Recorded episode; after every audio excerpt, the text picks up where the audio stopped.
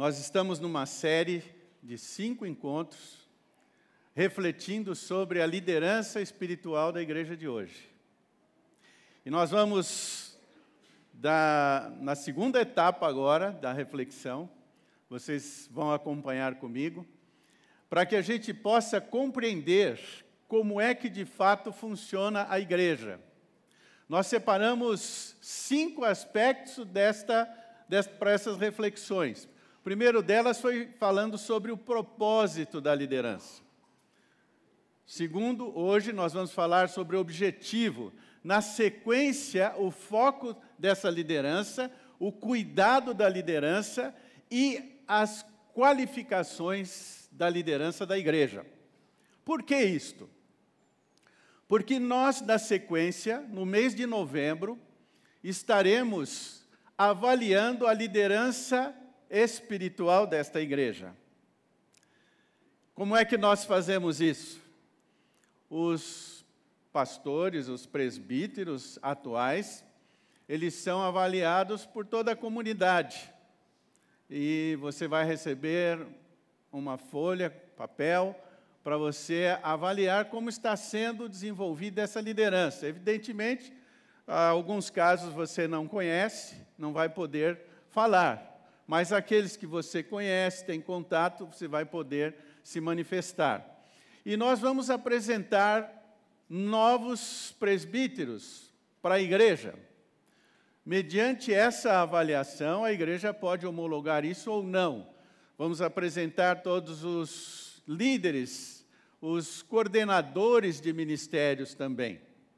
Então, esta série é para nos ajudar na num melhor entendimento, numa melhor compreensão daquilo que nós vamos precisar ah, nos manifestar juntos aqui durante esse tempo. Hoje nós estamos colocando ah, em alguns lugares no, no site o edital de convocação da Assembleia. É uma Assembleia que nós realizamos a cada dois anos. Então, a cada dois anos, a liderança espiritual da igreja ela é avaliada e também, na medida em que ela se desenvolve e cresce, novos presbíteros, novos pastores são apresentados perante a igreja. Então, hoje, eu quero que vocês olhem comigo o objetivo da liderança espiritual da igreja. Como eles devem agir por que eles são constituídos e estabelecidos na vida da igreja. Então vamos olhar ah, o texto.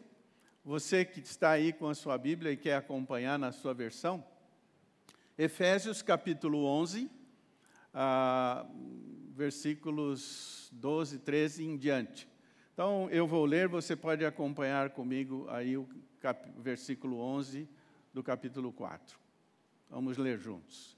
E ele mesmo concedeu uns para apóstolos, outros para profetas, outros para evangelistas e outros para pastores e mestres,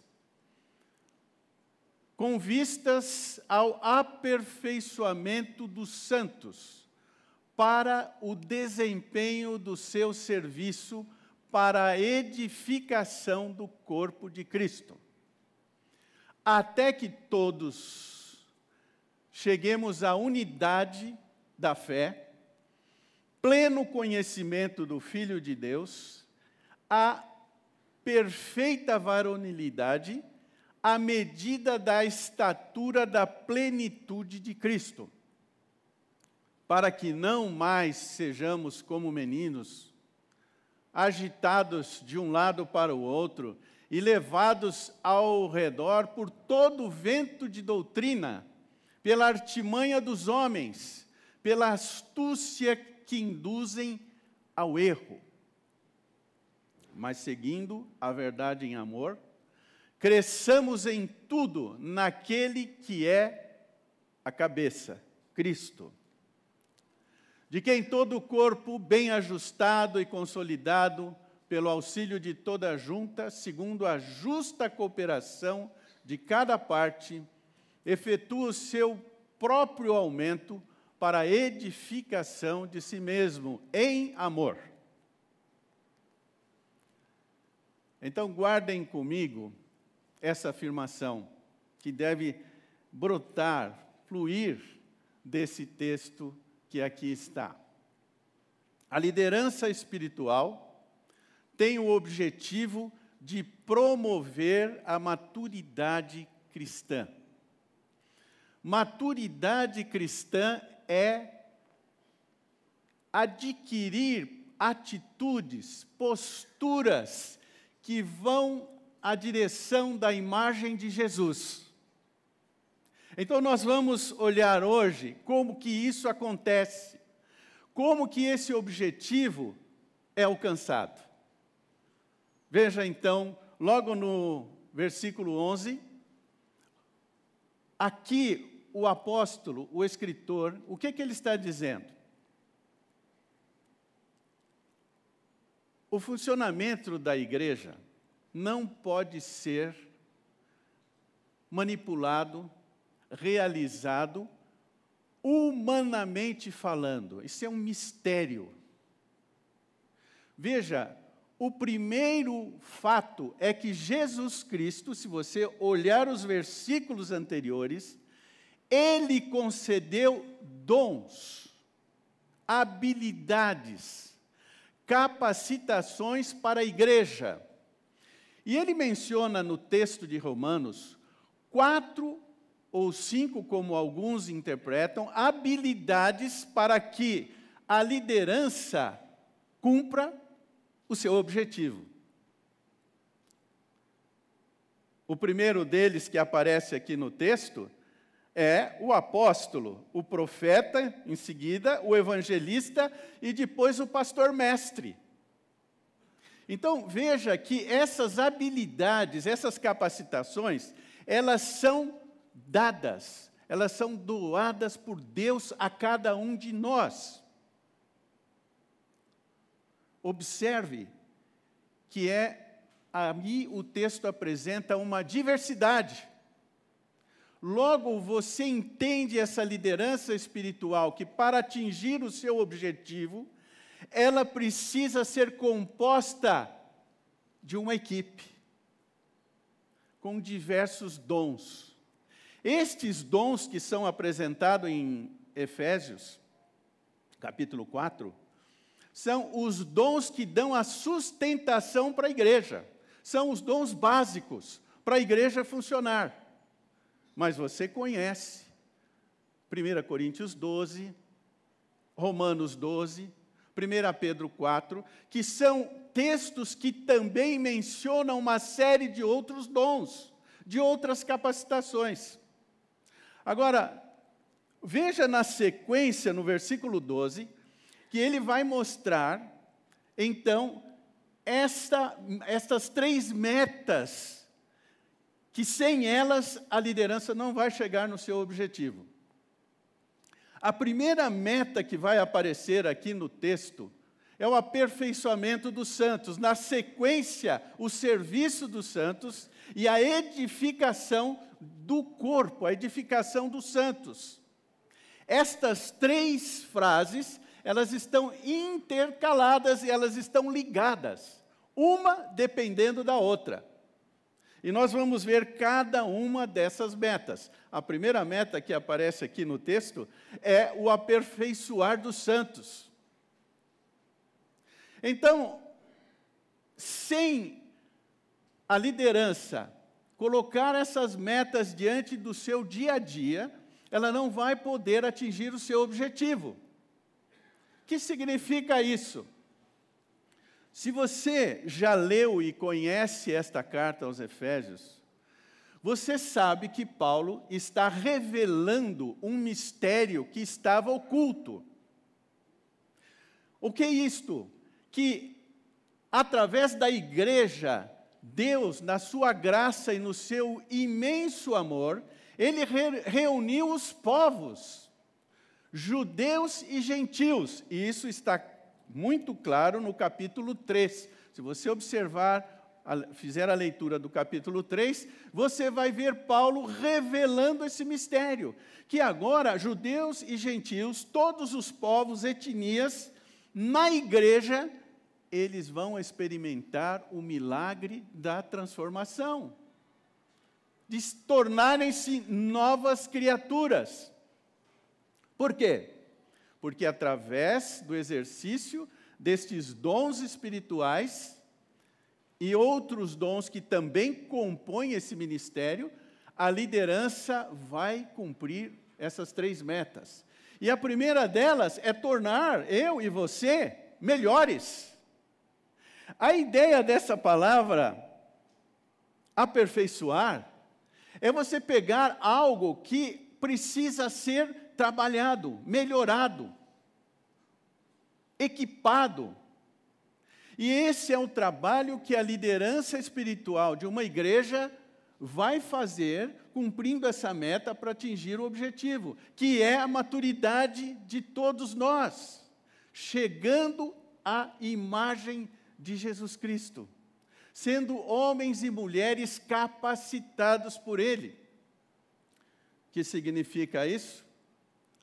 Que eu sou uma pessoa briguenta.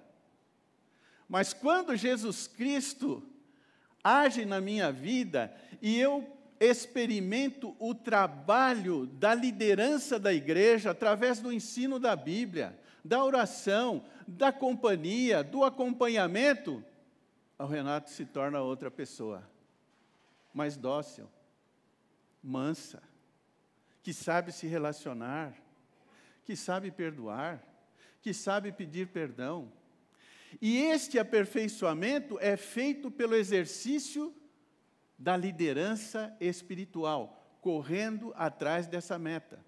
E como se dá um aperfeiçoamento de diversas maneiras? Nós oferecemos cursos bíblicos através da ministração deste livro, como estamos fazendo hoje. As classes de escola bíblica que estão nos diversos lugares aqui desse prédio. Isso contribui para o nosso aperfeiçoamento. Os encontros, as conversas que você tem entre irmãos, o relacionamento que vai se desenvolvendo. Não há aperfeiçoamento se nós mantivermos distância e silêncio, sem diálogo, sem conversa. A segunda meta aparece logo na sequência, aí no versículo 12, quando ele fala de facilitar para que os santos desempenhem o serviço. Não haverá crescimento à maturidade cristã se nós não experimentarmos o serviço na vida da igreja. Vocês sabem que essa palavra significa diaconia. Serviço. Diversos serviços, no sentido mais amplo dessa palavra. Talvez uma tradução para diaconia seja garçom, aquele que atende às mesas, que leva, que traz, que acompanha, que ajuda. E estes serviços que existem na comunidade são diversos. Vocês sabem, vocês conhecem. Enquanto eu estou aqui, tem um grupo ali, vocês viram hoje, correram para cá porque o equipamentozinho deu, roncou um pouquinho, mas tem quatro, cinco pessoas lá envolvidas. Há um grupo de professores hoje que estão nas diversas classes que nós estamos. Temos aqui na borda, servindo se você descer no andar de baixo, você que tem uma criança menor de quatro, berçário, 4 a 12 anos, você vai verificar que existe um grupo de professores ali servindo, ficando com as crianças, ensinando a Bíblia para essas crianças. Se você descer um pouco mais, tem pessoas cuidando ali dos adolescentes que estão reunidos ali no galpão. Mas o serviço não está só no domingo. Quantas pessoas que estão recebendo nas suas casas pequenos grupos? Quantas pessoas que estão convidando irmãos para um jantar, para um café, para um lanche, conversando, ajudando, orando com esses irmãos. Quantos de nós estão visitando pessoas que estão enfermas? Serviços são diversos. Irmãos que estão trabalhando nesse momento em três escolas municipais com o projeto Bola na Rede uma equipe de pessoas trabalhando ali. O núcleo na Vila São Pedro cuidando de crianças durante toda a semana, pessoas voluntárias servindo ali. A gama de serviços é muito ampla e muito grande. Mas para que eu caminhe e cresça a estatura de Jesus, eu preciso passar, primeiro, pelo aperfeiçoamento. Eu preciso ser exortado, eu preciso ser ensinado, eu preciso ser confrontado, eu preciso ser chamado a essa verdade, a esse livro, aos valores e aos princípios desse livro. E eu preciso me dispor para servir. Então percebam que o relacionamento no corpo de Cristo é fundamental. Cada membro tem o seu dom no seu lugar e vai atuar para o crescimento do todo. Observe ainda no versículo 12, a terceira meta que o apóstolo coloca aqui, que é a, a verdadeira construção do todo, da família da fé, a edificação o melhoramento, uma construção que vai se aperfeiçoando até chegar à imagem de Jesus Cristo. Esse é um trabalho sobrenatural. Você que chega aqui, entra, temos uh, várias pessoas pela primeira vez, guarde a expectativa de que o que está acontecendo na sua vida e vai continuar acontecendo é algo sobrenatural. Nenhum de nós chega aqui para cantar, louvar, estudar a Bíblia pela nossa iniciativa. Ah, você, não, eu acordei e eu decidi, eu vou lá para a reunião e vou cantar e vou aprender a Bíblia e vou orar. Gente, foi Deus quem agiu na sua vida. É o Espírito Santo de Deus que te separa, que te traz, que te movimenta para que você e eu, para que sejamos de fato integrados nesse corpo de Cristo. E isto demanda relacionamento. Nós, a liderança espiritual da igreja, com esse objetivo de promover a maturidade cristã, ela tem que cumprir essas metas. Nós precisamos ajudar agir para aperfeiçoar a cada um. Precisamos atuar para facilitar o serviço de cada um. A semana passada, alguns que estão fazendo a classe Conhecendo a Borda, nós apresentamos os serviços da igreja.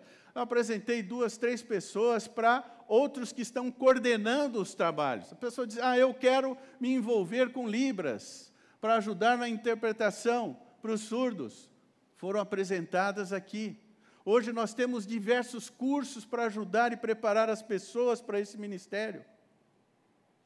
Outros querem se envolver no louvor, na adoração. Outros querem se envolver com os pequenos grupos, alguns querem abrir a sua casa para receber pessoas. Deus é quem move o seu coração para o serviço. E a partir do envolvimento, gente, nós vamos sendo aperfeiçoados. A igreja, em lugar nenhum, diz que só tem aqui pessoas certinhas, que não erram, que não falham. Pelo contrário, nós chegamos a Jesus Cristo pecadores. Ele nos amou quando nós ainda éramos pecadores. Nós erramos, somos falhos, não acertamos todas, nem a liderança acerta todas. Mas a liderança precisa sim ser referência de alguém, de pessoas que estão caminhando para a maturidade cristã na direção de Jesus Cristo. A liderança vai errar, mas ela reconhece o seu erro, pede perdão, busca reconciliação. E desta forma nós vamos juntos caminhando para uma vida diferente. Vocês conhecem o livro de Efésios, a carta de Efésios. O início da carta, ele diz que nós andávamos segundo os nossos próprios pensamentos, capítulo 2, depois o capítulo 3. Mas a partir do capítulo 4, 5 e 6, nós somos agora chamados a andar de forma diferente. Se você observar no capítulo 5, versículo, versículo 2, ele diz andar em amor algo que nós não temos, mas que emana de Deus, que flui de Deus, que nos faz viver um relacionamento de forma diferente. No versículo 8 do capítulo 5, ele diz para andarmos na luz, falando a verdade, deixando a mentira. Na sequência do capítulo 5, no versículo 15, ele diz que nós temos que andar como sábios, conhecendo a vontade de Deus e deixando-se encher do Espírito Santo de Deus. Quando nós avançamos a partir do versículo 13 que você está observando, você vai verificar que o caminho a ser percorrido pela igreja, pelos santos, pelos irmãos, que são chamados de santos, mas você sabe que são santos por causa da posição em Jesus mas que precisam melhorar, precisam crescer, precisam conhecer mais a palavra. Mas veja a consequência, os resultados da liderança cumprir seu objetivo, aparece ali, unidade da fé. Todos crendo a mesma coisa, a mesma verdade. Nós não podemos ter pessoas que dizem, eu perco a minha salvação. Mas como você perde a salvação? Não, você pode ter certeza da sua salvação. Mas por quê? Precisa estudar, a liderança precisa orientar, trazer o ensino, porque a salvação em Jesus ela não é meritória. É resultado da graça de Deus. É resultado da fé em Jesus Cristo. Preciso pensar a mesma coisa e em tantas outras áreas da vida. Quando nós não temos unidade de fé, nós vamos, seremos uma família sem segurança, confusa. E hoje, nós temos, através da evolução da mídia, da comunicação em geral, ouvimos tantas coisas, tantas pessoas falando, e que você fica perdido entre um lado e outro. Mas a unidade da fé é produzida pelo exercício da liderança espiritual, através do ensino, através da orientação, da exortação, do consolo, do conselho. O pleno conhecimento do Filho de Deus. Nós começamos a estudar a Bíblia, por isso que nós insistimos com isso. Não basta você ouvir o que falam. Você está ouvindo a minha exposição e reflexão hoje, mas você precisa voltar e estudar essa carta, estudar esse texto, para saber por que, que nós aqui na borda temos uma liderança plural, porque somos uma equipe de presbíteros porque nós exercemos o pastoreio através de um grupo de homens qualificados biblicamente. É preciso investigar, estudar. Mas veja os resultados na sequência. Você e eu nos tornamos varão perfeito. Essa palavra tem a ver com capacidade, um varão capacitado, equipado preparado para toda boa obra. E na sequência, o texto deixa bem claro: Ele usa duas metáforas. Quando a liderança espiritual não cumpre o objetivo, não persegue essas três metas, seremos como meninos agitados. Não sei se você já viu aqui antes de começar a reunião e às vezes depois, a criançadinha correr, eles gostam de correr, né? Então, a maioria vive em apartamento, não tem espaço. Aí corre para cá, e vem outro, dá a volta, o outro entra pelo centro. Agitados. Onde tem vão, espaço, eles vão. E uma pessoa sem orientação da palavra de Deus, despreparada, que não esteja debaixo da orientação de uma liderança espiritual, que tem o objetivo de levar a família à maturidade cristã, vai viver assim. Corre para cá, vai para lá, vai para uma outra igreja, daquela vai para outra, e daí volta, e não consegue se fundamentar. Ele usa a segunda metáfora aí nesse versículo 14, quando ele diz que nós vamos levados ao redor por todo o vento de doutrina. Ah, então aparece alguém falando, agora, se você não fizer a contribuição financeira na igreja, você não vai prosperar. Ah, e aí você pega isso aí, começa a vender carro, vender casa e dando tudo na igreja, esperando prosperidade. Isso não aparece na Escritura. A Bíblia não ensina. Alguém aparece dizendo se você não falar em línguas, você não tem o Espírito Santo de Deus. Opa, a Bíblia não diz isso. São muitos dons. E o Espírito distribui os dons como lhe apraz. Alguns falam em línguas, outros interpretam, outros têm o dom do ensino, outros presidem, governam, outros têm dom de misericórdia, e por aí vai. O Espírito Santo age na vida de cada um. Mas se nós não tivermos uma boa orientação, vamos sendo levados de um lado para o outro, todo o vento de doutrina. E na parte final do texto, versículo 15, ele mostra a direção que nós devemos ir como família se tivermos uma liderança que persiga o objetivo da maturidade cristã. Crescimento, amadurecimento. Hoje eu sou melhor do que era, fui antes, ontem. O meu relacionamento com as pessoas hoje deve ser melhor do que foi o mês passado. Porque a ministração da palavra, a direção, o ensino de uma liderança que cumpre o seu objetivo, vai levar-nos a crescer. E veja que essa dinâmica do crescimento, irmãos, ela não é natural, não é do homem. Veja o versículo seguinte, o versículo 16.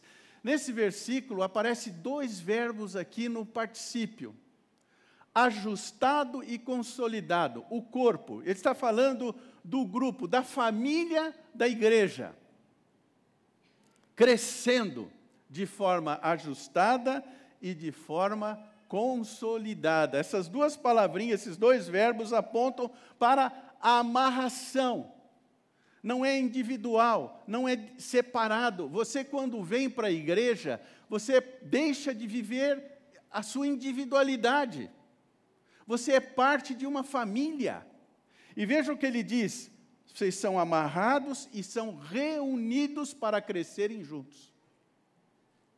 Por quê? Cada um tem um dom, cada um tem uma cooperação, e veja bem, pelo auxílio de toda a junta, segundo a justa cooperação. Essa palavrinha aí chama, mostra a energização do relacionamento no corpo para o crescimento.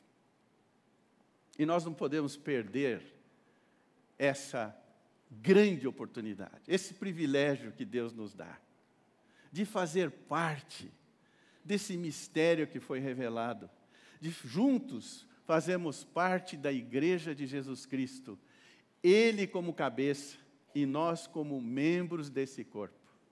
E ele termina aí no versículo 16, dizendo que o corpo cresce. E aqui ele está falando da coletividade. A igreja se afina. É como uma orquestra afinando os instrumentos.